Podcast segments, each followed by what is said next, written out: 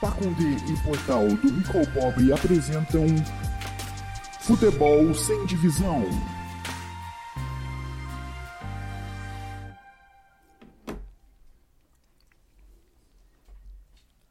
Alô, galera conectada nos canais do Rico ao Pobre, estamos na área para mais um Futebol Sem Divisão, o podcast do canal do Rico ao Pobre, edição de número 41, segunda-feira, 5 de setembro. Daqui a pouquinho tem feriado, hein? Isso vai interferir na tabela, a gente vai falar daqui a pouco. É, vamos iniciar a edição de número 41 do nosso programa, que tem objetivo de trazer tudo sobre o futebol amador da nossa cidade, querida suburbana e também da região do estado do Paraná. Sempre nos estúdios da Pacundê. Você que quer ajudar a Pacundê e por tabela também ajudar o do rico ao pobre. Tem algum QR Code aparecendo aí na tela, você pode colocar o celular e acessar aí o link que vai ajudar a Pacundê. Também para o oferecimento de águas Frescali e Suzin Casa de Frios, a melhor da Zona Oeste. Aqui vemos um belo exemplar de queijo provolone. Para você que quer ter um desse aí, ó, Casa de Frios Suzin, vai lá, passa, dá uma moralzinha, porque é produto de qualidade e a gente recomenda. Lembrando sempre, né, duas vezes por semana, segunda e quinta, 8 da noite, o nosso programa. E temos um recado especial. Você que cobrou, você que esperou ansiosamente pelo sorteio de aniversário do Drap, ele chegou! Sorteio de aniversário mês de setembro está aí, comemorando 10 anos de atividade do portal do Rico ao Pobre. Que honra estar aqui nesse momento, uma década de informação a respeito do nosso futebol. E você pode ser presenteado com várias camisas, 10 camisas uma para cada ano aí do, do ao Pobre. Então vamos lá, como é que vai funcionar, gente? Para você poder participar do sorteio, você vai ter que seguir, né, o portal do ao Pobre. Se você não segue, segue lá no nosso glorioso Instagram e também os perfis das seguintes camisas. E aí atenção, se você quiser uma camisa específica, beleza. Mas você, para ganhar, vai ter que seguir o perfil de todas essas equipes que eu vou citar aqui, mais o do Rico ao Pobre. Presta atenção. Trieste, Renovicente, Uberlândia, União AU, São Brás, Vila Fani, Urano, Tanguá e Olímpico. Essas são as equipes, as camisas aí disponíveis para você que quer participar. E também um outro ponto para você estar apto a ganhar as camisas é comentar no post do Drap, que será publicado quarta-feira agora, então estamos aqui no dia 5, dia 7 de setembro, dia de alegria, é a independência do Brasil, já diria a música da escola.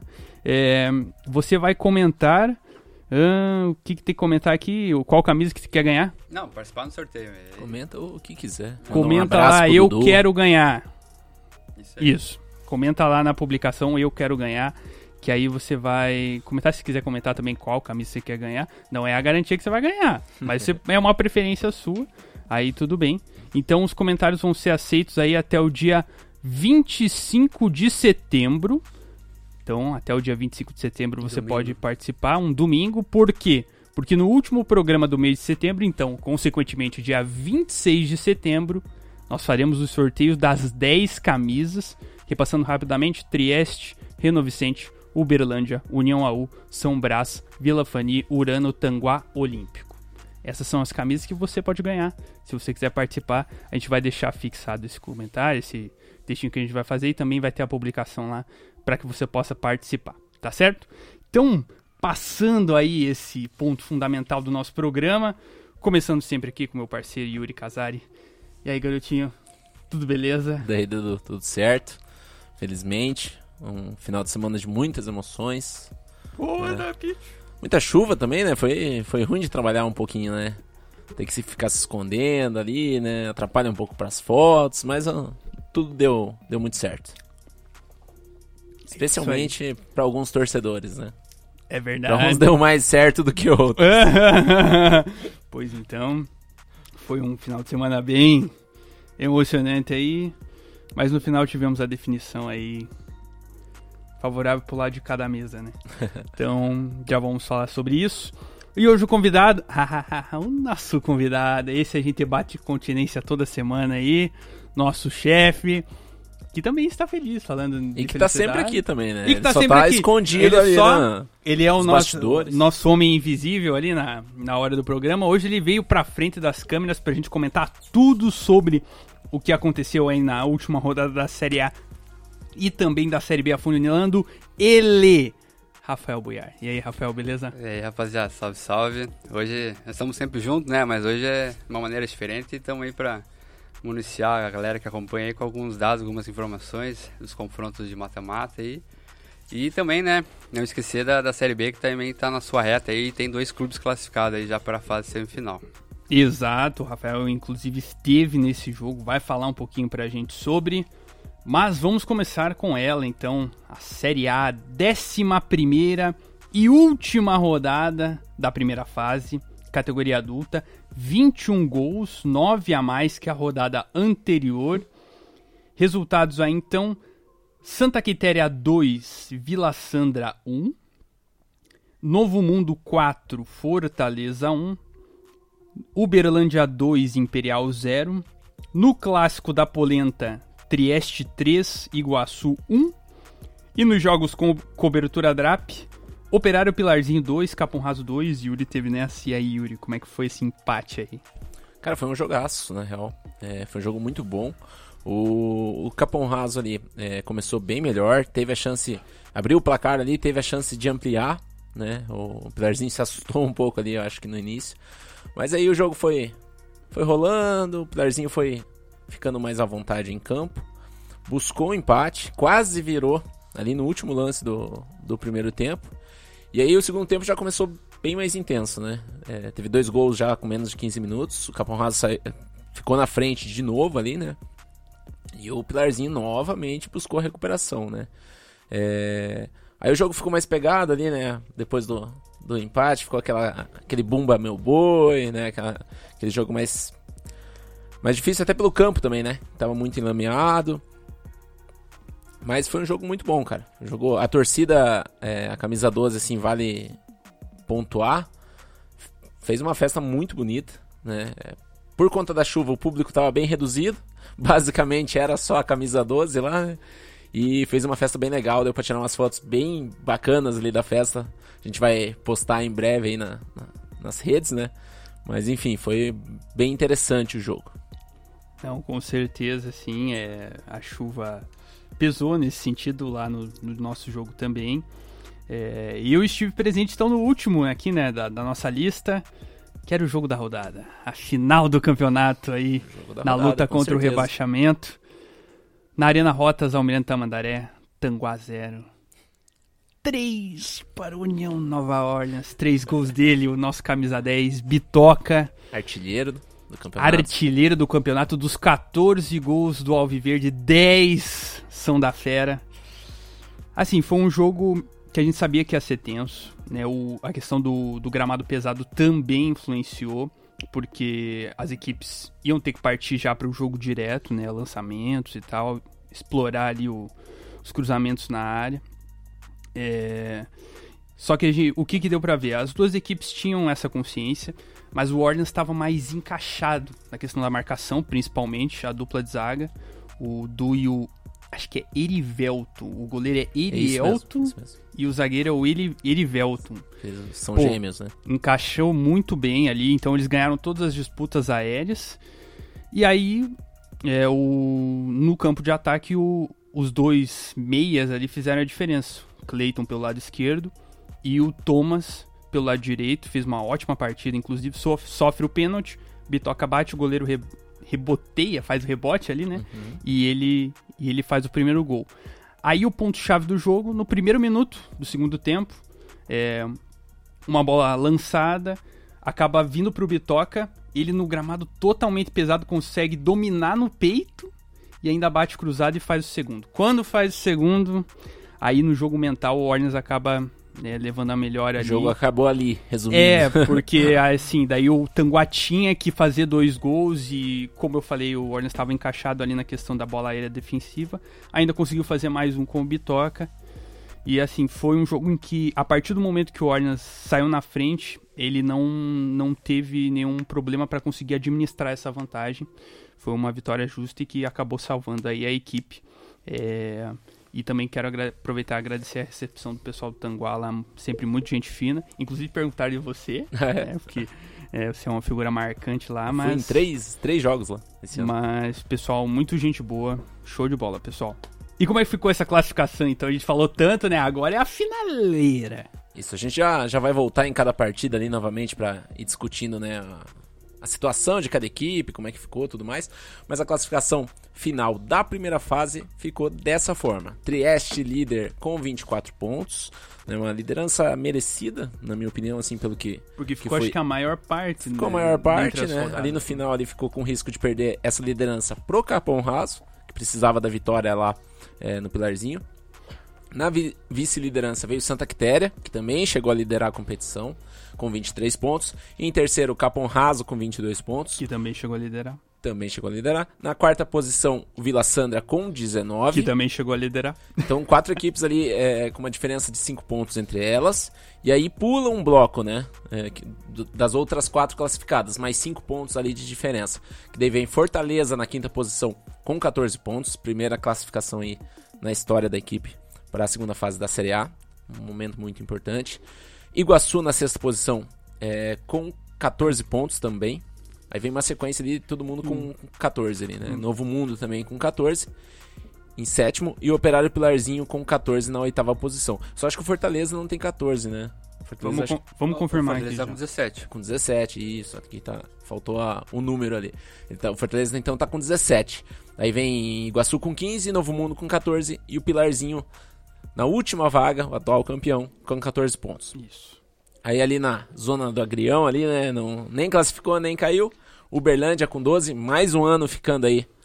Essa, Na só, primeira só um divisão? é, essa última posição do Pilarzinho me lembra muito aquela, aquele time do Santos de 2000 eh, 2002. E 2002, classificou em oitavo e foi passando. Ficar esperto aí, Tress. Olha, Ti- Tirou o coxa naquela situação, né? Tirou o naquela coxa. ocasião.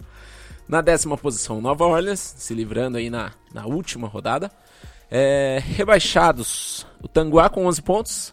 A gente tinha falado da questão da, Da nota pontuação. de corte, né? e Passou um mesmo. ponto acima do que a gente tinha falado que, dá, que seria o suficiente.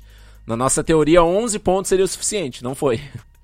E Imperial na lanterna com apenas dois pontos conquistados. Você lembra aquela, aquele empate do Tanguá com o Imperial? Acho que com o Lanterna ali, esse foi um, o diferencial ali. na verdade, na verdade eu não sei, porque o Nova Orleans também, Também empatou, com o é. Imperial. Quem Não, caísse ali mas é, o- ia jogar esse empate Mas o aí. Imperial ali empatou nos minutos finais É. lá. Não, na verdade, assim, o, o Tanguá eu até tava dando uma olhada ali no, na contextualização que fui tava fazendo as suítes hoje. É, o Tanguá pecou nos confrontos diretos mesmo.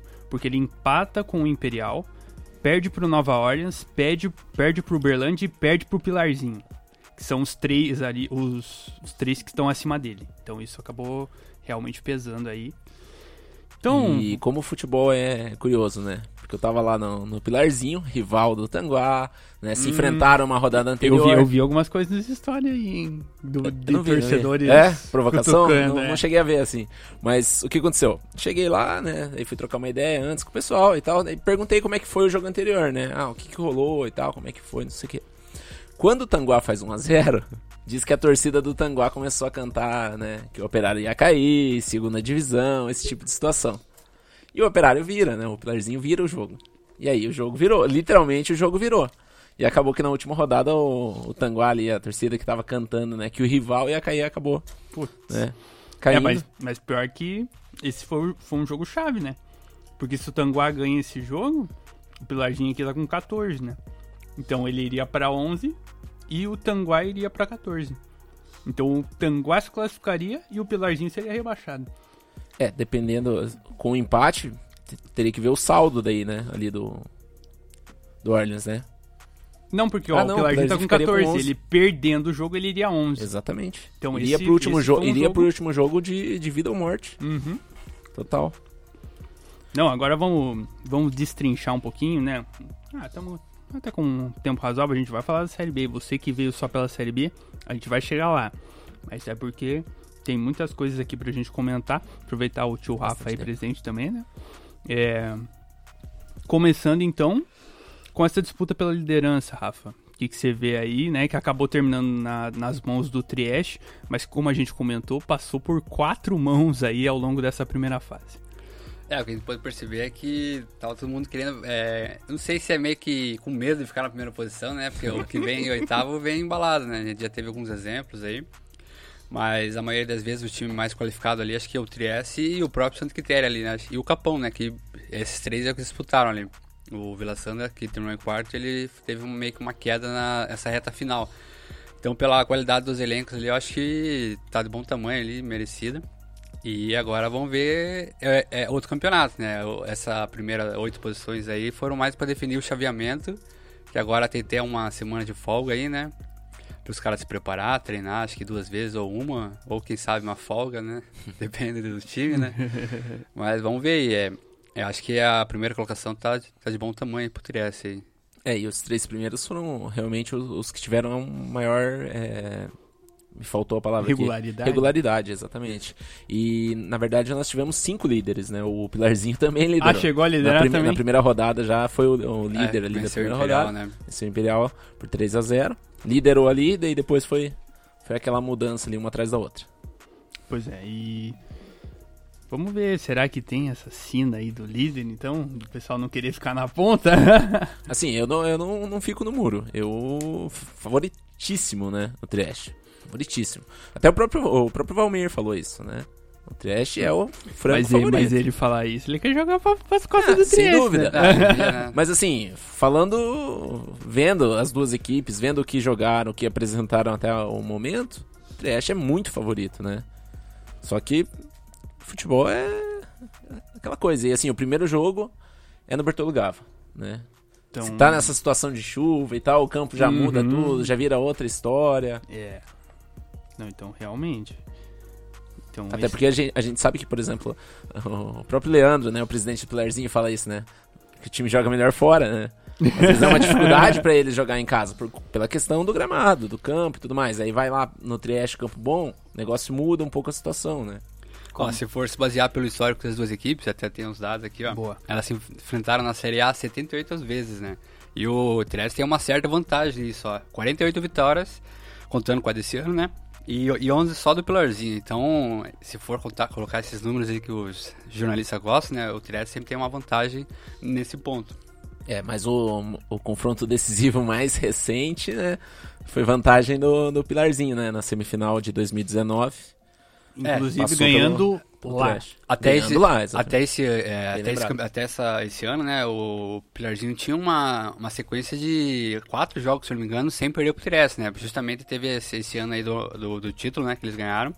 Mas esse ano o Trieste quebrou isso já, acho que foi, foi na primeira rodada dos jogos, acho que foi na quinta ou quarta rodada. Que daí o, esse, esse elenco do Trieste quebrou isso, foi 1x0 o jogo, se não me engano. Vamos ver, o, o Pilarzinho cresceu aí para conseguir se classificar agora nessas últimas rodadas. Vamos ver se aproveita esse embalo aí.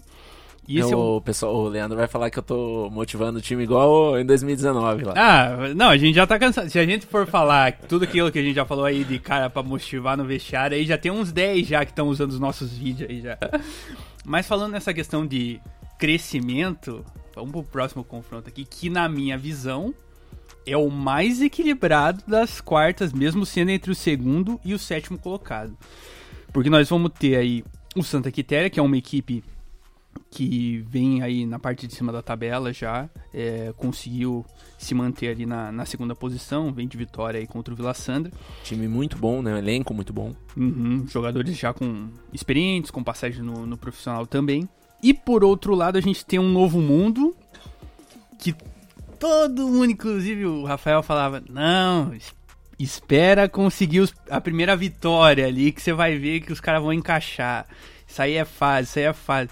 E os caras vão lá e engatam uma sequência contra adversários difíceis, consegue resultados expressivos, a vitória contra o Trieste, a goleada contra o próprio Pilarzinho, é, conseguiu um empate fora com o Orleans e agora fecha com outra goleada.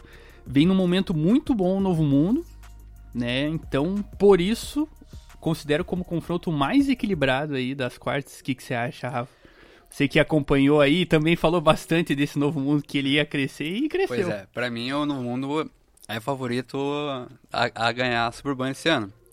Eu, jo eu, jogo junto com o Trieste. É um dos favoritos. O Ivo tem, muito, tem peças muito boas ali, inclusive camisa 11, o William lá. Daí tem é, o pessoal na retaguarda, o Biro tá em, tá em boa tá em boa fase ali. Daí tem o Iago também, apesar de ser explosivo assim, mas tem qualidade, sabe jogar. E tem outras peças ali, né, na frente também, o Natan que pode contribuir para fazer gols.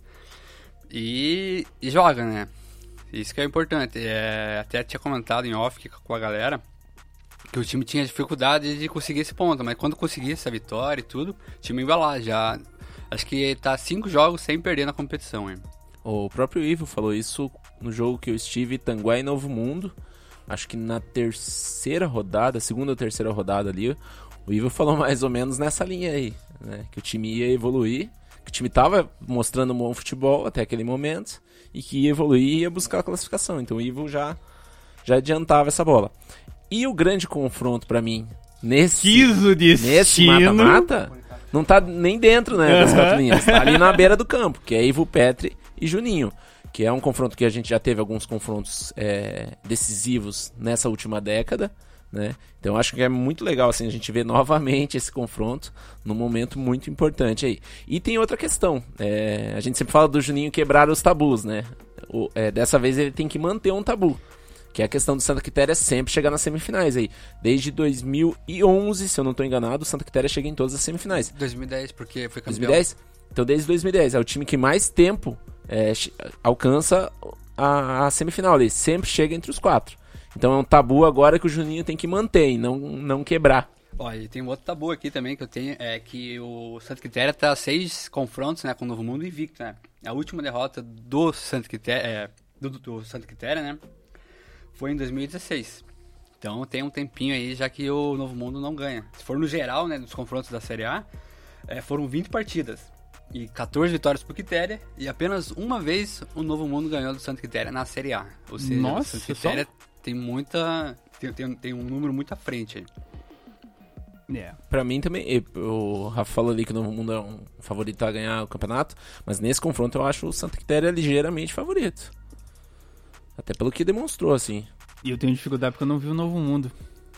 é, não sei o, novo, que falar. Eu vi o Novo Mundo é, contra é o Tanguá, mas fez um jogo bom. É um jogo pegado aí. Mas eu continuo é. nessa parte aí do, do Novo Mundo aí. Na real, os dois, o jogo do Novo Mundo que eu peguei e o jogo do Quitéria, o Novo Mundo perdeu, mas jogou bem, e o Quitéria ganhou, mas jogou bem também, mas foram jogos assim Pegados. disputados, né? Não uhum. foi aquela aquele passeio de uma das equipes, é. né? Foram jogos muito pegados. Mas o interessante pelo, do Novo Mundo, pelo que vocês falam, né? Do, do Quitéria, pelo que, pelo que deu pra acompanhar, são elencos bastante técnicos, né? Então, às vezes, muitas vezes você pega, às vezes, um confronto que você tem um time mais técnico e outro que é mais é, voraz na marcação. Esse vai ser um confronto bem técnico. Se as condições de gramado ajudarem, vai ser um confronto um pouco diferente, assim, do, do que a gente costumeiramente vê na questão de suburbana, né? Algo mais trabalhado, mais cadenciado, que talvez brilhe alguma qualidade técnica de algum jogador. É, o, bo o bom é que os jogos vão ser nos, em dois dos melhores gramados que a gente tem no momento, né? Que é o do Santa Quitéria e o do da Arena Vermelha. É, o do Santa Quitéria talvez tenha algum problema em relação à torcida, né? Que pode ser que seja estádio vazio. Ah, ah, o, o jogamento que era para acontecer na, na ah, semana é passada né, foi adiado, né? Provavelmente vai acontecer, acho que depois, né? Daí é capaz de. Não sabemos se vai ter que mandar. Se o jogo vai ser no Maurício Frutti ou se, se o jogo será de portões fechados ainda. Eu queria destacar uma, um, um, nome no, no, elenco do Novo Mundo aí, porque o Novo Mundo tem vários jogadores bem experientes, jogadores né, revertidos profissional e tal. E tem um, um jogador ali muito jovem, 22 anos, né? Que geralmente a gente vê o pessoal um pouco mais velho na, no, na titularidade ali.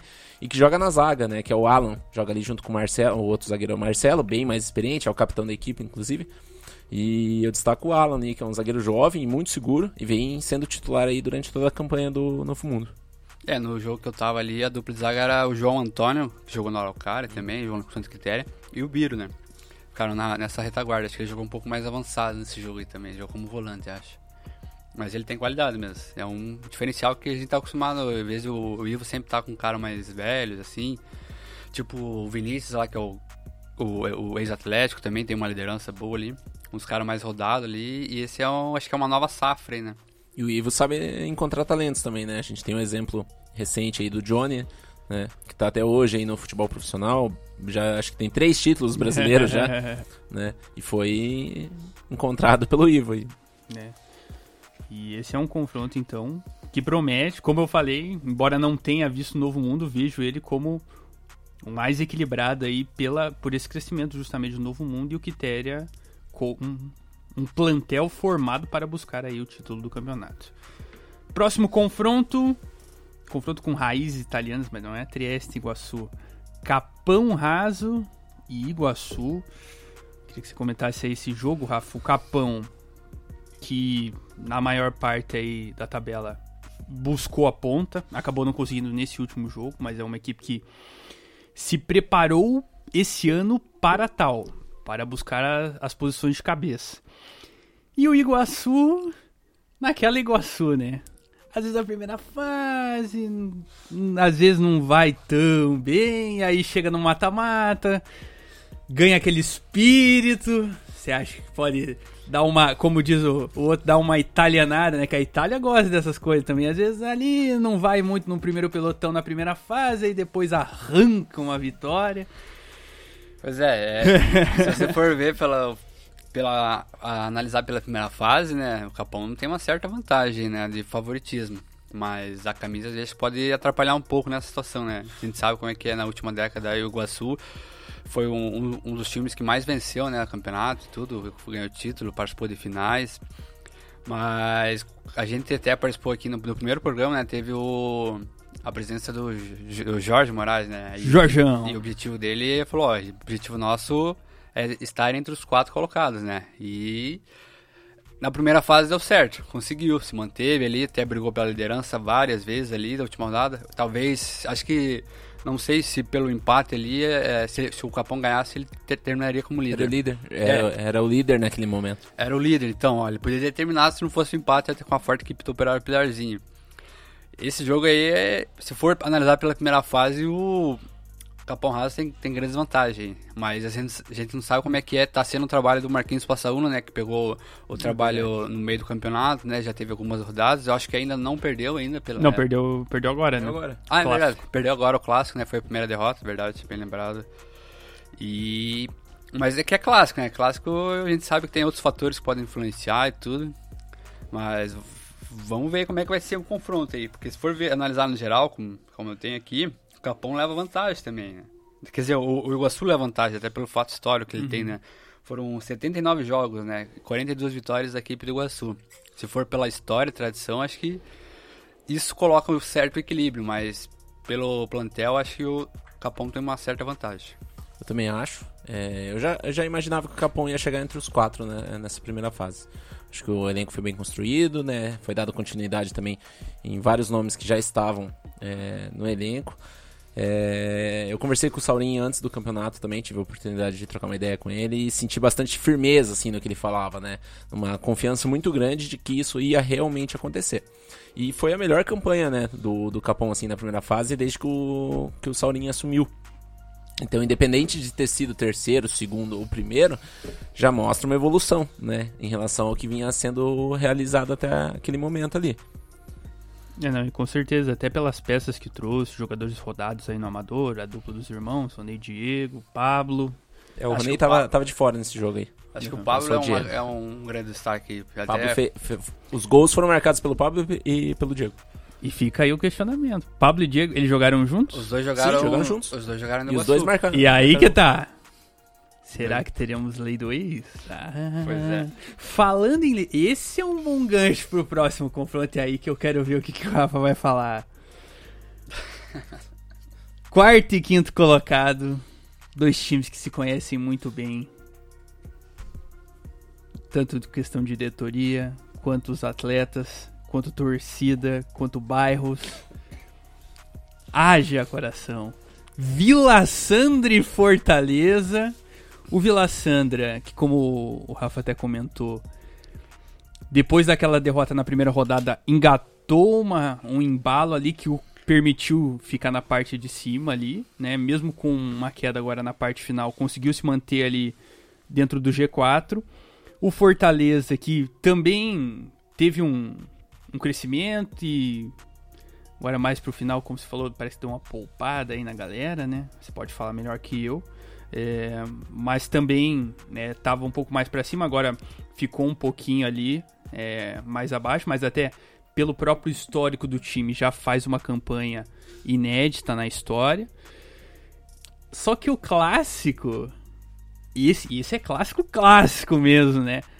Às vezes pode igualar, porque os dois times se conhecem, né? Às vezes a, a questão de ter essa rivalidade pode gerar ali um algo a mais nas duas equipes. Afinal, como diz o técnico Júlio César de Oliveira, o jogo é jogado e o lambarizinho é pescado.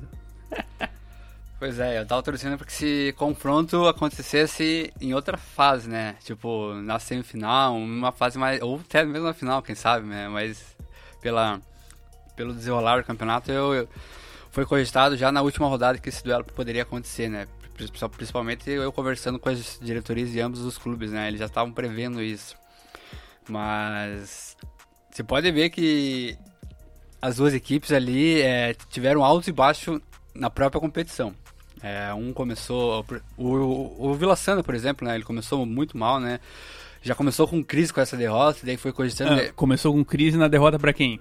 O Fortaleza, Fortaleza, né? Porque já. Então, aí o poder do clássico. Daí já foi mudando, daí foi, teve problema dos bastidores, conversa, isso aquilo, eles se acertaram. Engatou cinco vitórias seguidas ali. Daí a partir disso o, o, o Vila Santa ficou grandão, né? Foi, foi, foi ganhando algumas peças e tudo. E o diferencial do Fortaleza nesse campeonato foi jogar em casa, né? A gente já sabe que é uma grande arma, tem jogadores é, rodados aí que sabem fazer a diferença. Mas o, o grande problema do Fortaleza nesse, nesse campeonato foi a questão de lesão, não ter a sequência com alguns jogadores, né? Mas como a clássico é clássico, né? Eu ainda tiro pro lado do Fortaleza e jogo pro Vila Santa toda a responsabilidade, até por ter uma questão de estrutura, né? Já é a segunda vez que o Vila Santa passa de fase, né? Já tem um bom é, retrospecto no último ano. E, e, mesmo em relação ao clássico, né? Eles têm certa vantagem porque o, o Vila Santa já ganhou é, três, né? Apesar dos outros confrontos serem é, na Série B, né? E, e na Série A o, o, Fortaleza ganhou apenas uma, né? Que se enfrentaram uma vez. Mas eu acho que o, o Vila Santa tem essa vantagem aí. Por ter um, um, um grupo mais. É, um, um, pouco maior, né? E essa estrutura acho que vai facilitar muito agora nessa reta final. Eu, o Dudu falou que, na opinião dele, Quitéria e Novo Mundo era o duelo mais equilibrado. Eu acho Vila Sandra e Fortaleza. Pela questão de pontuação, pelo desempenho apresentado, é, até pelo histórico também, né? Por serem duas equipes aí que, que vinham né, de anos na Série B, subiram, foram, foram pegando a, as manhas aí da Série A. Eu, e por ser clássico, enfim, por todos os fatores, eu acho que é o confronto mais equilibrado é esse aí. É, tem alguns fatores, e até o Rafa pode trazer aí pra gente também. É, um fator que, que me veio na cabeça agora foi, a, foi o histórico daquela semifinal, né? Que é um mata-mata, existe um mata-mata já entre as duas equipes. Sim. E nessa o Vila Sandra se deu melhor, talvez. Tem algumas peças até que inclusive jogaram essa, essa partida. Acho que só o Vinícius o Gordo. Né? É o cara que, que tem a liderança ali do. E nesse mesmo ano, em 2016, né? 16. 16. É, o primeiro jogo na mata-mata foi no, no gabinete e o segundo foi lá no, no Vila Sandra. Uhum. E pelo lado do Fortaleza, o grande destaque é a defesa, né? Que tomou gols agora, né? Mas como imagino eu que deva ter poupado, então, pelo que você comentou, né? É, mas segue aí ao lado do Trieste agora, né? Defesa menos vazada com 10 gols. Se bem que tomou 4 só numa partida, né? Então, e aí então isso significa que na maioria da primeira fase o time se comportou de forma sólida, o que a gente sabe que no mata-mata pode ser interessante, principalmente se você, no caso do Fortaleza, que ele joga primeiro em casa, se ele conseguisse levar uma vantagem, né? Agora, se ele precisar propor o jogo, né? Se, por exemplo, o Vila Sandra conseguisse um empate no, no gabinete, aí já complica porque na questão né? Pelo menos no jogo que eu, que eu acompanhei, assim, o time que foi contra o Berlândia, né? O time teve um pouco de dificuldade ali na hora de é, se impor ofensivamente. E isso que era um jogo em casa. Então, assim, vai depender muito de quem conseguir, nesse jogo tático aí, furar o bloqueio do outro. Eu, eu só queria voltar um pouco ali na questão do Iguaçu. Eu até queria ter falado antes, mas eu estava consultando ali, confirmando as informações. É, eu não sei de 2013 para trás ali, porque eu não consegui encontrar a classificação da primeira fase dessas competições, mas do Iguaçu, essa é a pior campanha aí desde 2014. Porque em 2014 para frente, sempre chegando ali entre os quatro. Então essa colocação ali, sexto colocado, é a pior campanha do Iguaçu. É... Aí eu acho que na última década, na primeira fase. Então acho que é um, um fator também que influencia aí para mostrar Sim. o favoritismo nesta fase, né, pro, pro Capão Raso aí. Não, e até a gente comentou da própria questão dos atletas que já jogaram no Iguaçu e agora estão no Capão Raso, talvez, porque o Iguaçu também passou por algumas metamorfoses aí nessa... Esse ano principalmente, né? Nessa primeira dizer, fase aí, né? Muita... Então, Talvez essa, essa transição possa ter atrapalhado também. Mas tem um destaque bem, bem interessante na equipe do Iguaçu lá, que é o Fernandinho, né? Que tem se destacado mesmo, mesmo com o alto e baixo da equipe alvinegra. Vamos falar da, das outras quatro equipes um pouquinho? Pode as ser. Quatro equipes aí que não, não classificaram e as equipes que caíram, né? É, destacar o Uberlândia, né? Mais, um Mais ano, uma vez. Ficando na primeira divisão, o Joãozinho veio aqui. Desde 2015 não comentou é. isso, né? Cansado de falarem que o, esse ano o Uberlândia cai, mais uma vez é ele mostrando hein? o contrário, o né? homem é guerreiro demais, cara. Eu fiquei bem feliz aí com a manutenção, até conversava direto com ele, né? Mas, e eles estão muito felizes, até publicaram nas redes sociais lá a foto do time unido, assim. Conseguiram, acho que desde 2016, né? Porque 2015 eles subiram, né? Daí estão permaneceram. É um, é, um, é um bom retrospecto nos últimos anos. Acho que é o máximo que o Uberlândia conseguiu. Nunca tinha conseguido eh, eh, essa manutenção por tanto tempo. E por falar em foto em redes sociais, gerou alguma polêmica aí com a, com a outra equipe que também se manteve, que é o Orleans, né? E até cheguei a comentar que eu não, eu não desde o início eu não, não entendia o porquê que o Orleans estava disputando o rebaixamento, porque o elenco, não, na minha opinião, não era para isso não era para disputar rebaixamento. Um elenco muito bom. Você pega o meio de campo lá, né? Era o meio de campo campeão de 2019, né? Tirou três jogadores importantíssimos do Pilarzinho. E a gente viu que fazia diferença, né? Porque o Pilarzinho teve dificuldade ali para para repouso, na minha opinião, repor, conseguiu repor com qualidade, mas teve dificuldade para fazer toda essa engrenagem é, encaixar. É, o Orleans daí foi agregando também outros nomes ao elenco, né? Veio o Tamandaré, que é um atacante histórico aí é, da história recente da suburbana, enfim, o elenco, na minha opinião, não era para para lutar por rebaixamento nunca. É, Mas... eu, eu até vou cortar ali um pouquinho, Vinícius. É, no início do campeonato eu tinha cogitado quem seriam os oito, né? E no meus, no meus oito, o Nova Orleans ia ficar nesse, nesse meio termo. Não ia cair e não ia, não ia se classificar. Até pela Acho que a primeira rodada com o Vitória com o Vassul, ele não sei, meio que mascarou um pouquinho, assim, é, porque pro restante da, da competição, que eu achei que queria acontecer que ele ia ficar mais na meiuca, assim, ganhar uma, perder outra, assim, mas não sofrer tanto que nem esses últimos jogos, hein.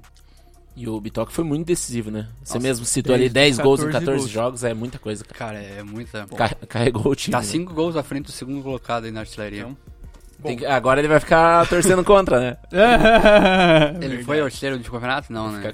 Não, não, era o. Agora eu não vou lembrar, agora você pegou. Kolovski. Kozlovski, isso. E o... Foi com o Kolovski e o Pablo.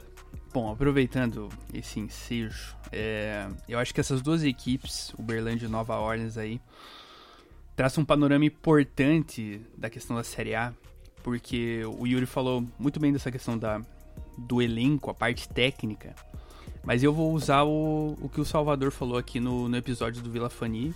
Ele falou acho que mais pra Série B, mas acho que esse ano a gente viu que cabe pra Série A. Que só a qualidade técnica não basta. Você tem que saber jogar o campeonato, você tem que entrar em todas como se fosse, como diria o outro, aquele prato de comida. O Orleans demorou para entender isso. Teve que trocar o comando técnico? Será? Não sei. Não sei. Isso é uma suposição mas demorou para entender como que se joga o campeonato. A partir do momento que entendeu e que teve a sua sequência decisiva, que a gente já falava que a sequência direta seria dos jogos finais, conseguiu. Uberlândia já entende isso há muito tempo. Então já sabe como tem que fazer para para conseguir a pontuação, é vencer os confrontos diretos e ir até o final em todos, todos os jogos. E acabou acontecendo, né? A questão dos rebaixados, o Tanguá Imperial, o Tanguá, como a gente falou, pesou os confrontos diretos, né? É, esses confrontos diretos eram importantes pro Tanguá, então, principalmente o jogo contra o Pilarzinho que estava ganhando em casa. E eu achei, eu achei uma pena o Tanguá ter caído. assim. Porque fez um trabalho, vinha, vinha fazendo, fazendo um trabalho, bom. né? É, a questão da torcida, a torcida abraçou o clube, né? É, a gente ia em outros jogos na época da Série B, nem sempre, né? Porque daí a Série B o pessoal meio desmotiva, né? Desmobiliza, e nem sempre a gente via o ambiente que a gente estava vendo é, na Série A da Suburbana. Tava muito bacana e tal. E calhou, né, do- de no último jogo ali as duas equipes que estavam precisando vencer se enfrentarem, né? É, e o Orleans merecidamente, né, conseguiu sair dessa situação tão difícil. E temos o Imperial, né? É, O Imperial Que, que lutou bravamente nos Lutou, últimos anos era- pra ficar, mas a esse ano realidade não da tinha, Série A. é, esse ano não tinha o que fazer. Dois pontos, é, dois gols marcados, né? Muito pouco. É, foi uma campanha, infelizmente, né, muito ruim do Imperial. É isso. Antes da gente passar pra Série B, tem Juvenil, acho também. Vamos Mas acelerar. eu tô vendo ali no celular do Rafael ali que tem bastante gente falando. O que, que o pessoal tá comentando? Não sei se o Rafael vai falar ou você, Yuri. Vamos lá com você. Abrir aí, rapidinho Yuri. aqui, peraí. Vai abrindo aí, né? Então vamos ver o que, que vai ser os confrontos, só passando rapidinho então. Trieste, Operário. Pilarzinho, Santa Quitéria e Novo Mundo, Capão Raso, Iguaçu, Vila Sandra e Fortaleza. Aqui deu boa, deu boa. Vamos lá. Os recadinhos da galera aí no, que tá acompanhando a live no nosso YouTube. Leandro Gonzaga aqui mandando uma boa noite pra todo mundo. Abraço a todos da equipe e vai pra cima deles, Urano. Urano aí a gente já vai falar daqui a pouco falar deles. resultado importante. É, o pessoal da Série B tá em peso aqui, ó. O Neri, mandando boa noite, Buiar na área, bom programa a todos. Nós, infelizmente, fizemos um péssimo jogo no sábado e merecemos ficar fora da disputa. É, tomar 5 É, realmente não, rapaz. não tem o que fazer, né? O Jackson Laguna aí, ó, atacante do Urano também, mandando boa noite, vai pra cima deles Urano também. O Diego Siqueira, mandando boa noite pra gente aqui, Esse é do do Bangu. E do Ebenezer, né, lá de Ponta Grossa também. Vai começar esse final de semana aí.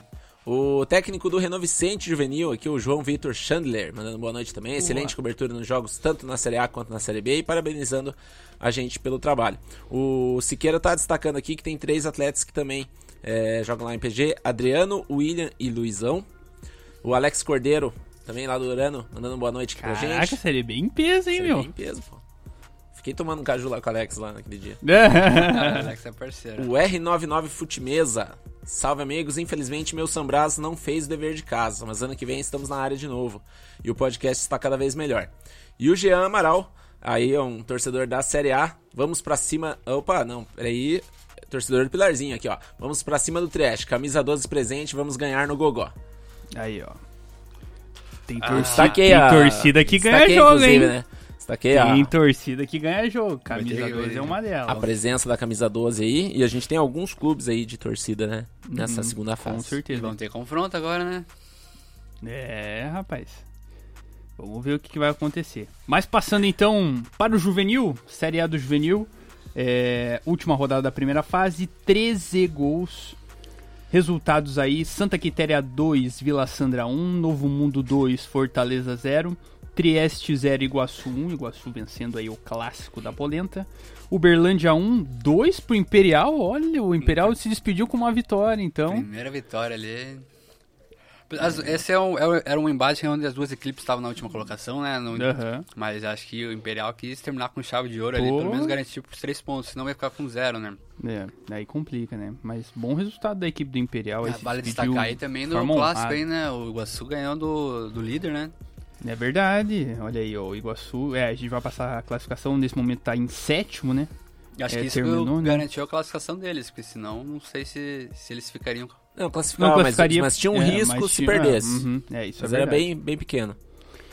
E nos confrontos que estivemos presentes, Pilarzinho 1, Capão Raso 0. É, Confronto chave, hein?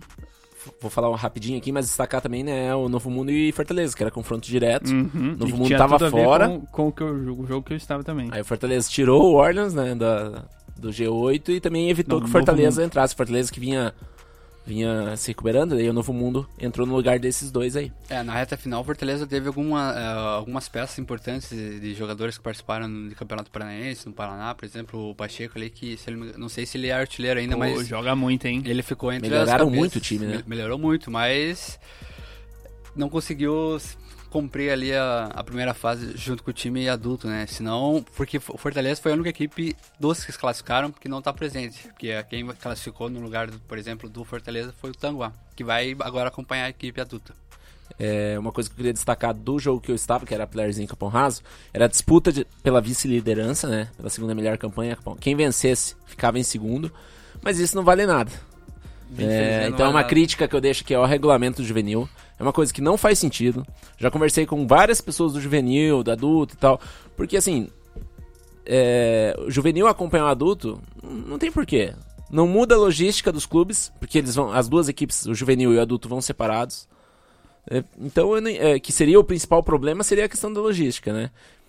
Então eu não entendo. Aí você pega a Série B, por exemplo, tem várias equipes aí que não estão juntas, né? Você pega o Chabuco Urano, é, o Vila Torres não classificou também. Não, que tá o Bairro Alto que tá no do Vila Sergipe com Ipiranga, Bairro Alto com Vila Torres. Então assim, já viram, já a bagunça já existe. Então por que não assumir isso e pelo menos não prejudicar os meninos? Uhum. Porque daí o Pilarzinho faz um bom trabalho, fica em segundo, vai ter que pegar o líder.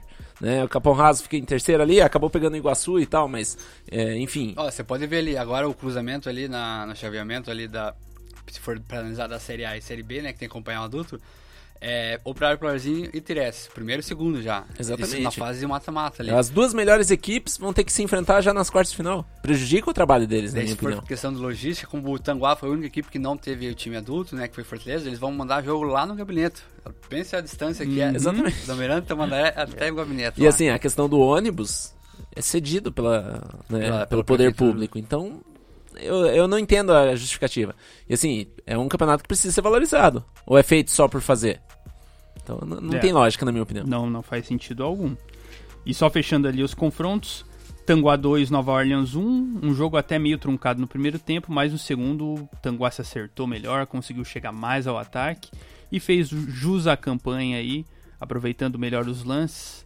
2 a 1 uma vitória justa aí por é, parte. Eu vou comentar uma relação. É, o, Nova Orleans no juvenil me decepcionou um pouco, com, como se fosse comparar com os últimos anos, que sempre garantia classificação. Ainda tá, uhum. tem a parceria com o Desportivo e tudo lá, né? Mas eu Olha senti um pouco. Não, não, sei não, hein? Eu, senti eu um acho pouco que agora mais... é, um outro, é um, uma outra não, parceria. É o, é o né? mesmo. Next, mas... não sei o quê. É o mesmo, mas eu senti um pouco mais ah. fraco em relação aos anos anteriores. É, então. Até porque teve algum momento que tava mais ali na Não, no começo do campeonato tava caiu. lá em cima daí. Ele, se eu não me engano, na quarta, eu até acho que fiz Foi a, a matéria. A goleada do Trash que. Isso, mas a partir dali, ali. a partir dali eles não ganharam mais nenhuma. É isso. E engataram uma sequência ruim. Mas beleza, vamos aí. Vamos, vamos aí que já é, tá na hora, tá... Né? Mas então, é isso, vamos, vamos aguardar aí como é que vai ser. Mas então ficou Trieste, Pilarzinho, Capão Raso, Tanguá, Santa Quitéria, Vila Sandra, Iguaçu e Novo Mundo nessa ordem. Vamos ver como é que vão ser os confrontos aí. Porque... É, isso é, é, possível, né? Eu cogito que seja dessa forma por, pelas equipes é. que classificaram serem a mesma, né? Só vamos... o Tanguá e Fortaleza que tem a diferença. Vamos aí. aguardar aí, porque infelizmente que complica, né? e agora mudando a chave, vamos pra Série B. Ah, Série B. Tá esse, esse, feria esse feriado Aí é que a gente vai ver quem que vai estar tá mais preparado, vamos ver quem vai pra night, quem vai descansar, porque na outra semana o bicho vai pegar. Ah, mais no grupo, no grupo D, né? O grupo É, meu irmão, é isso aí. Não, é verdade. Grupo, grupo C tá liberado. C já tá pode, tá liberado. Pode aí, é. galera. Penúltima rodada aí da segunda fase, vamos aos resultados. Então, grupo C. Renovo Vicente 6, combate Barreirinha 3. Mesmo resultado de Ipiranga e Grêmio Ipiranga, só que o Ipirangão acabou ganhando do Grêmio Ipiranga. Curioso ter dois 6 a 3 na mesma rodada. Pois é, né? Você viu que o número na rodada aumentou demais por causa desses jogos Porra, aí. 37 gols. Cara, foi um absurdo, velho. Não, bastante mesmo.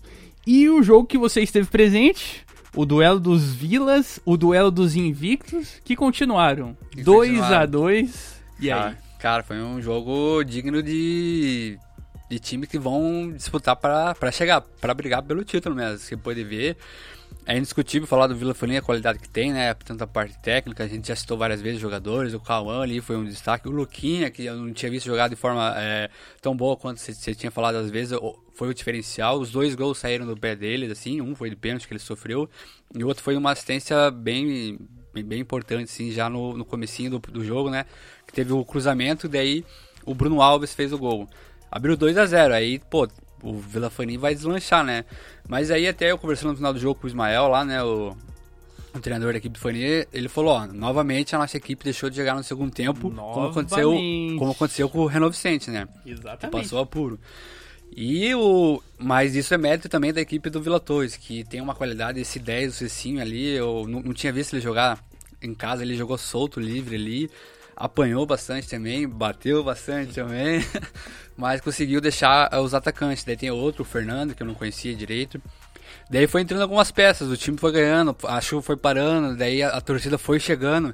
E no final ali, que tem até uma coisa interessante ali, que tava tendo um pagodinho no, no fundo, os caras tocando paneirinha ali, daí começou a tocar aquela música do, do Revelação, tá escrito. Pega essa cabeça. Daí foi aí que Aí surgiu- alguém ergueu a cabeça e meteu um passe. Daí foi aí que. Parece que, parece que é coisa de cinema, mas foi aí que o Vila Torres conseguiu ter força pra conseguir empatar o jogo aos 45 do segundo tempo e manter a liderança por saldo de gols. Então, seja, eu acho que é um jogo. Foi um jogo digno de final. Não sei se vai ser antecipado, né? A gente já, já comentou várias vezes, as duas equipes são nos números, né? Estão muito à frente das demais.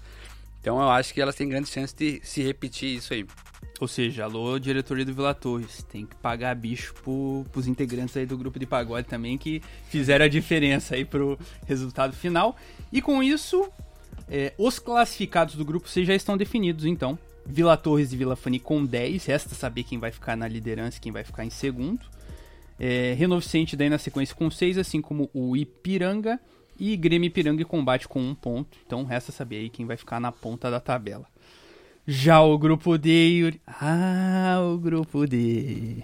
É, o grupo D tá Ah, equilibrado, muita coisa ainda pode acontecer, né? O Urano venceu o São Brás fora de casa por 4 a 1 vitória importantíssima. O Urano vinha de dois empates aí, né? Precisava é, mostrar trabalho aí, né? É, e, e vencer e convencer, né? Porque o Urano é um dos favoritos. Tem um elenco muito bom.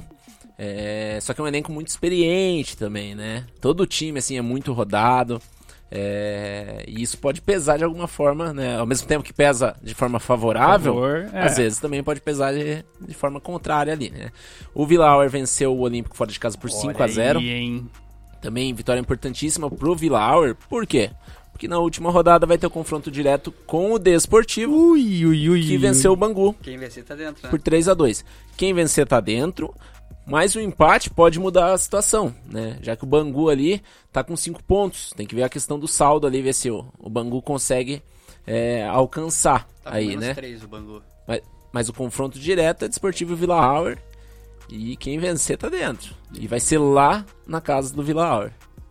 E... Então, só passando a classificação rapidinho. Ah, claro. Urano com 8, Desportivo com 7. Os dois estão nesse momento na zona de classificação. Vila Hauer com 5, Bangu com 5, São Brás com 4 e Olímpico com 3. Essa questão aí, não é porque os caras estão aí não, hein, eu vou falar. É, a questão do Villa Auer, até tava, tava brincando com o Rafa, tá, parece a, a Itália na Copa do Mundo, tá ligado? Aquela sensação que no começo, assim, ah, será que vai chegar e tal? De repente vai conquistando o resultado ali, outro aqui. Na primeira fase foi assim, né? No final da primeira fase o time teve aquele crescimento pra buscar.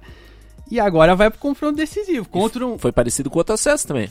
Que no outro acesso também verdade. não era favorito, aí, não começou tão bem, foi indo, foi indo, foi indo. Quando chegou, cresceu e foi embora. Por outro lado, Lembrar que o Auer foi o. caiu com o Fani, né? Então, então tem esse. é, no último campeonato, né? É, 2019. tem essa questão, né? De querer voltar, com certeza.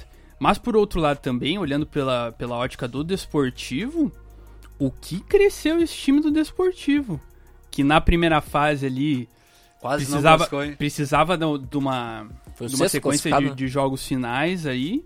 E isso, isso mostra também o quão interessante é essa segunda fase. Que às vezes a gente olhava assim, puxa, será que vai ser interessante pro campeonato ter essa. ter esse tipo de, de fase, assim, às vezes, né? Pra dar uma. A gente falava, eu falava, né? Vou jogar na minha, entre essas, dar uma enrolada. Mas na verdade, isso possibilita com que alguns clubes Se que recupere, né? se recuperem Campeonato e muda. possa dar um molho no campeonato. Então, A gente tem um exemplo até no juvenil, né? O Bairro Alto destoou em relação às outras equipes. Até entrevistei o treinador lá. E ele falou, olha, é, essa primeira fase aí subiu na cabeça dos PA e eles não conseguiram manter o ritmo nas- agora na segunda fase. Tipo, pra. Tem, tem os dois lados, é bom e ruim. Porque se fosse pro mata-mata direto, era confronto, eles estão tipo Uhum. cabeça grande, assim, É. então. Mas agora é outra situação, né? Vamos ver como Mas é que é isso, vai isso. ser. Eu sou favorável. a- Hoje, hoje eu posso dizer, depois desse é, não. aí, a gente tem que tirar o chapéu mesmo. que eu acho que é bem interessante, que o pessoal lá com o Neri, lá, o alemão e o pessoal do Davi, do Bangu, que meio que se movimentaram com isso, né? Se eles É, eu, eu conferi aqui a classificação. É uma diferença de 3 gols de saldo aí que o Bangu precisa tirar caso Desportivo e Auer empatem. empatem. Então O tem que torcer gente- pelo empate e fazer 3 O gols. que a gente Não já é nada sabe absurdo, que. né? É, não, mas o que a gente já sabe é que as equipes não vão jogar pra empatar, né? É, exatamente. Então isso tem um, tem um confronto aí interessante. E vamos ver então duas equipes aí que cresceram ao longo da competição. Vai ser um jogão, hein, gente? Vamos acompanhar aí. E também falar um pouquinho do juvenil, né? Nosso lá. tempo já tá um pouquinho curto, mas vamos falar também dos resultados do juvenil da Série B. No grupo C, é, Reno Vicente 0, Combate 0. Grêmio Ipiranga 2, Sergipe 1. E no jogo que o Rafael esteve, mais uma derrota do Bairro Alto. Vila Fani 2x1, Vila Fani crescendo nessa segunda fase. Exatamente, o Bairro Alto não ganhou nenhuma na segunda fase, né? E ao contrário do Vila Fani, que teve aí na. Entrou nas últimas posições na primeira fase, né? Foi crescendo, crescendo, daí foi montando um time, tem peças importantes como o Djalma ali, que é o capitão. Joga muito. Fez gol nessa Joga partida, muito ele tem o camisa guri. 10 também. Acho que é um dos candidatos aí a, a brigar aí. Porque do outro lado tem uma chave complicada. É. Que você vai falar aí que tem quatro equipes aí que tem chance de ser campeão e já foram campeãs. E na, na última rodada aqui, deixa eu até confirmar, Vila Fani e Grêmio Ipiranga, as duas equipes que lideram o grupo C, se enfrentam. Uma morre aí. É, Porque o empate- Que, o- que o combate tem 8 Ou não. pontos. O combate tem ganhado o Bairro Alto. Então, mas aí Tem tá. Ele tem que fazer a parte dele, né? É. É Porque- verdade, porque o empate daí vai ter que ver nos critérios se alguém perder. né? Mas o Charles garantiu que passa. É.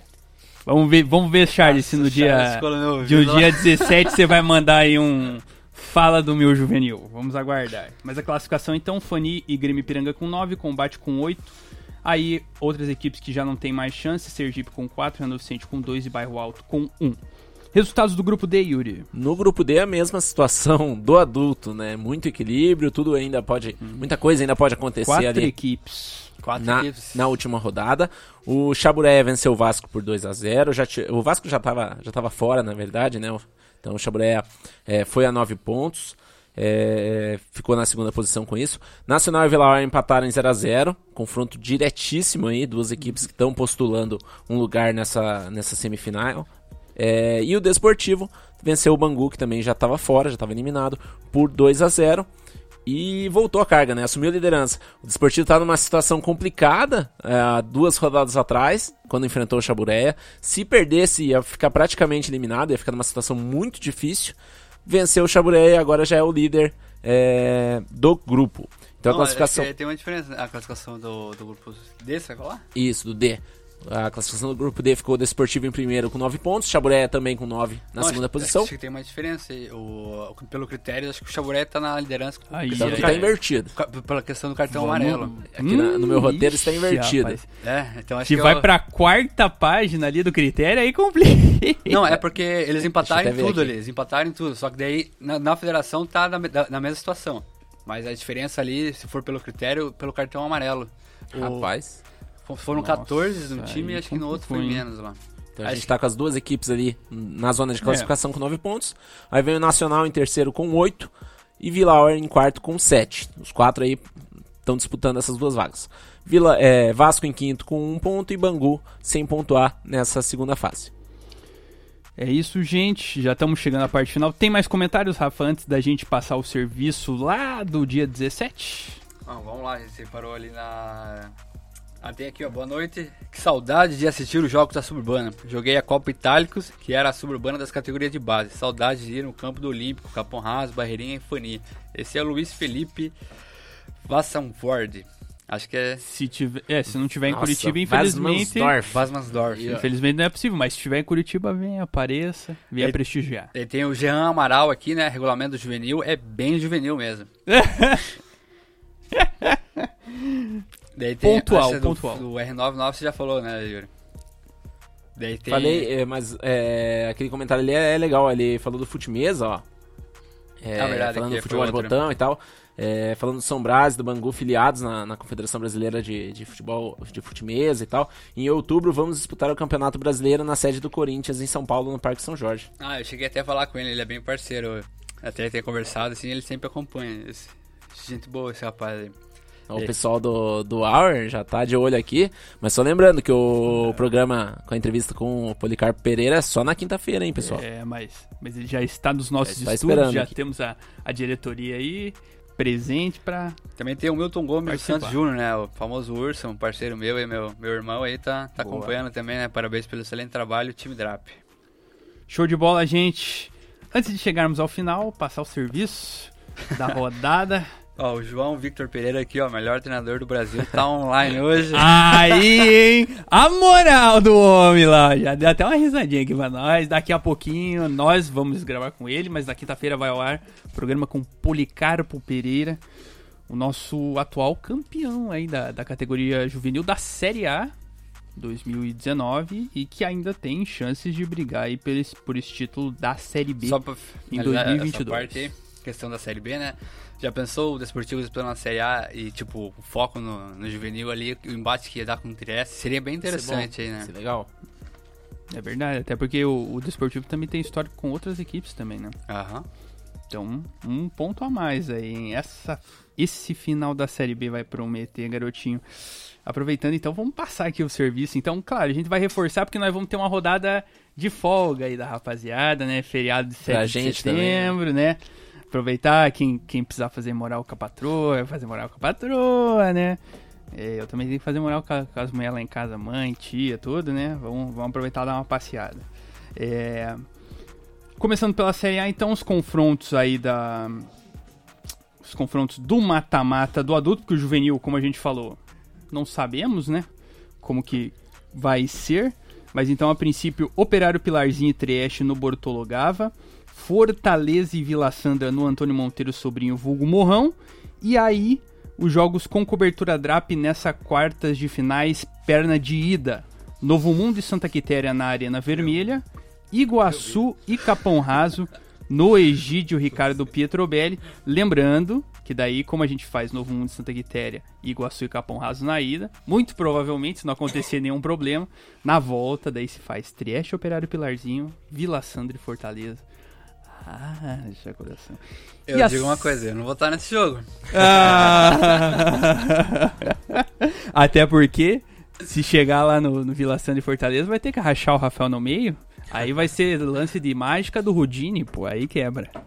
E na Série B, a rodada decisiva da segunda fase, teremos no adulto, né? Vamos falar as duas aqui porque é bem diferente os confrontos do adulto e juvenil. No adulto, no grupo C, teremos Ipiranga e Renault Vicente, Combate Barreirinha e Vila Torres, Vila Fani e Grêmio Ipiranga. Aí só uma disputa entre Vila Torres e Vila Fani Pela pela, liderança. liderança. É, no juvenil, teremos Sergipe e Renault Vicente, Combate Barreirinha e Bairro Alto, Vila Fani e Grêmio Ipiranga. A gente já apontou ali a questão da classificação. No grupo D, com cobertura DRAP, é, teremos Vila Auer Desportivo, o jogo da rodada. Ai, ai, ai. É, teremos Bangu e São Brás. E Urano, é, e daí sem cobertura DRAP, mas também pelo grupo D ali, Urano e Olímpico. É, no juvenil teremos Vila Auer Desportivo, confronto direto, com cobertura DRAP. É, sem cobertura DRAP, infelizmente, aí outro confronto direto, Chaburé e Nacional. Então são duas quartas, de- praticamente uma quarta de final aí. Quem, quem vencer passa para a próxima fase. E com cobertura DRAP, Bangu e Vasco lá no Francisco Thiago da Costa. É isso, gente. Agradecemos a você que esteve conosco aí no nosso chat. Também ao nosso parceiro. Aí, chefe, gostou de participar aí do, do microfone? Falar no microfone do Gugu? Bom, é sempre bom estar presente, né? Primeiro agora quero parabenizar vocês aí pela, pela sequência que vocês estão fazendo aí no programa, né? Tem conseguido cumprir com o papel, né? Até as entrevistas quinta-feira têm sido, têm sido boas, né? Tem rendido boas assuntos aí. Eu tenho ficado bem satisfeito com o trabalho de vocês aí. Quero um aumento. Que acho que. Vai vir em frios da nossa Suzinha. Pois é. Tá ótimo. E é um, eu sempre gosto de participar, né? Falar do futebol amador, tra- trazer números, dados, fazer um, um pouco do dif- diferente, né? Nesse cenário aí que mudar um pouco, né? E esse ano é 10 anos, né? Então aí já comemorando, vai ter sorteio, vai ser presente pro pessoal que acompanha, né? Inclusive até quero falar do nosso amigo Osório lá, né? Tem Aí, Ainda- Osório. Cara, não era quem eu achava que era. não tenho ideia de quem é, Já mas percebi que não era. eu dou muita risada. Eu, é um- eu quero O, logo, logo o- fazer o uma Osó- parceria o Osório bancou o Warriors na Série A ou não bancou? Não, não. Ah, Ele tava, ele tava torcendo contra, eu Tava acho. torcendo contra. Tava torcendo contra? Mas ele. Nossa, lá, eu, Ai, torcendo ai, ai, não vou nem falar. Deixa, Eu- deixa eu- quieto. eu, eu virei fã desse cara, né? Tá, mo- tá movimentando, pelo menos, Tá né? movimentando. o Ele, ele fez até uma análise, pode ver lá nos comentários do Facebook, ele fez umas análises do- dos clubes que estão presentes, que avançaram, que caíram ali, achei muito interessante. Sinal que, que, que ele acompanha, ele sabe, ele, tipo, ele sabe desenrolar ali. E é um cara que eu tenho vontade de conhecer e pelo menos, quem sabe, participa Ó, aí. se tu tomar coragem, venha no último programa do ano aí. A gente revelar quem é. Pra gente revelar, a gente faz igual o Mr. M, cara. Boa, boa. Será interessante, hein? Eu tiro o chapéu pra ele que conseguiu fazer um, uma parada bem legal e envolvendo vários veículos, né? não só o nosso, né? Ele comenta também nos outros, lá no Sobrevoando na Tela. Mas eu continuo com a minha teoria que é alguém que mora perto do Vila Sandra. Pelo nome. Faz sentido. Osório, Osório Claudino de Barros. Ele pegou um nome de um estádio, fez o fake, entendeu? Então eu, eu tenho essa teoria. Pode ser até porque a pessoa esteja aqui no draft, não sei, né? Ih, será? Mas enfim. Mas é, é, eu tiro o chapéu aí pela, pela ideia bacana dele aí. E eu agradeço o pessoal que tem acompanhado, né? Os números nas redes sociais são bem altos aí, isso é bem interessante, esse engajamento. Alô, patrocinadores. A gente, a- nós agradecemos aí, porque a gente gosta de fazer isso, mas a gente precisa de uma contribuição um pouco, uma força aí. Como diria o Thierry, tem que garantir o lei das crianças. Yuri, tamo junto, garotinho, valeu. Me pegou desprevenido logo agora que eu fui comer um queijinho. Valeu, Dudu. Agradecer a todo mundo que acompanha, todo mundo que ma- que manda mensagem. Enfim, todo mundo que fala da gente também, fala com a gente nos campos. Nos campos, né? nossa. Elogia, dá uma dica, dá uma sugestão. Isso é muito importante pra nós. Show de bola, graças a Deus aí temos tido um ótimo reconhecimento. Agradecemos a você mais uma vez que esteve conosco, sempre no oferecimento de Pacundê, Águas Frescali e Suzy em Casa de Frios, a maior da Zona Oeste, as imitações. Fechamos aí a edição 41 do nosso Futebol Sem Divisão. Voltamos na quinta-feira com Policarpo Pereira e a turma do Vila Auer, que vai brigar aí por uma dessas vagas na Série B. Tá falado? Abraço, tamo junto e até a próxima.